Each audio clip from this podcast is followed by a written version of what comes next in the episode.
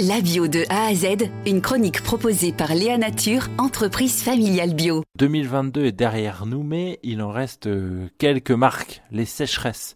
Ouais, ça ne fait pas plaisir d'en parler dès le début de l'année, c'est vrai, mais il faut que je vous dise, il y a des solutions appliquées à chaque moment de l'année. Stéphane Rosé, éleveur paysan en Ille-et-Vilaine, nous en avait donné d'ailleurs quelques-unes, souvenez-vous. Sur le potager, hein, il y a quelque chose qui est, qui est très simple, c'est lorsqu'on fait une plantation, effectivement, il peut y avoir besoin de faire un petit arrosage juste pour permettre à la plante de prendre. Là, il ne s'agit pas de mettre des litres d'eau, de mettre juste un petit peu d'eau pour euh, humidifier le sol de manière à ce que le plant puisse prendre et ensuite de faire un paillage.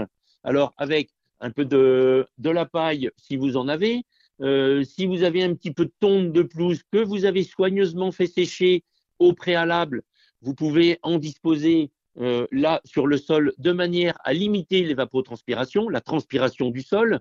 Euh, vous pouvez également utiliser euh, des feuilles ou différentes choses comme ça qui ont été stockées pendant l'hiver à l'abri pour pouvoir réaliser ce paillage. Utilisez également de la fougère, qui est également une, plante qui conserve, donc qui met à l'ombre et qui, et qui limite l'évaporation d'eau. Ça, ce sont des choses très faciles. Et puis, ce que je disais tout à l'heure, lorsque vous euh, travaillez très très superficiellement euh, votre terre, donc vous sarclez, vous allez briser cette croûte et vous allez limiter l'évapotranspiration du sol. Ensuite, vous remettez le paillage et voilà, et on a limité la consommation d'eau énorme. L'association Solagro a aussi des propositions pour améliorer la qualité de l'eau. Philippe Pointereau, agronome à Solagro. Ce qu'on voit, c'est qu'on a une politique publique qui avait fixé des, un cadre extrêmement intéressant. On aurait dû déjà euh, baisser l'usage des pesticides de 50% là dans le cadre des cophyto, alors qu'on a augmenté de 17%.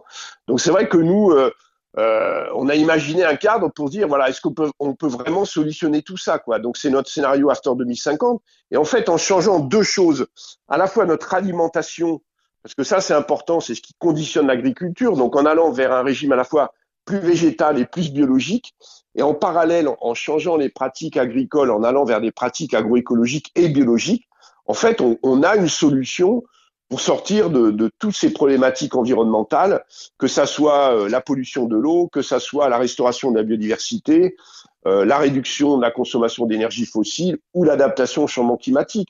Donc c'est vraiment faisable si on fait euh, converger toutes les politiques.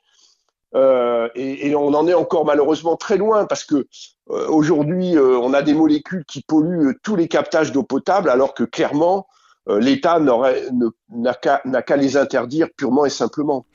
Une céréale qui converge face à ses objectifs de quantité et de qualité d'eau, c'est le sorgho bio.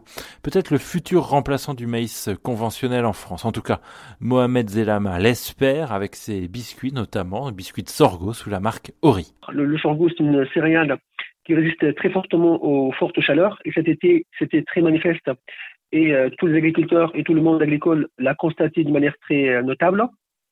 Et aussi par rapport à cette euh, capacité de sorgho d'avoir très peu d'eau en besoin et d'avoir très peu d'eau, très peu de besoin aussi de, de très peu d'intrants chimiques et de traitements phytosanitaires fait que son coût de revient euh, pour l'agriculteur est très faible. Donc, il n'a pas besoin d'arroser, il n'a pas besoin d'additifs.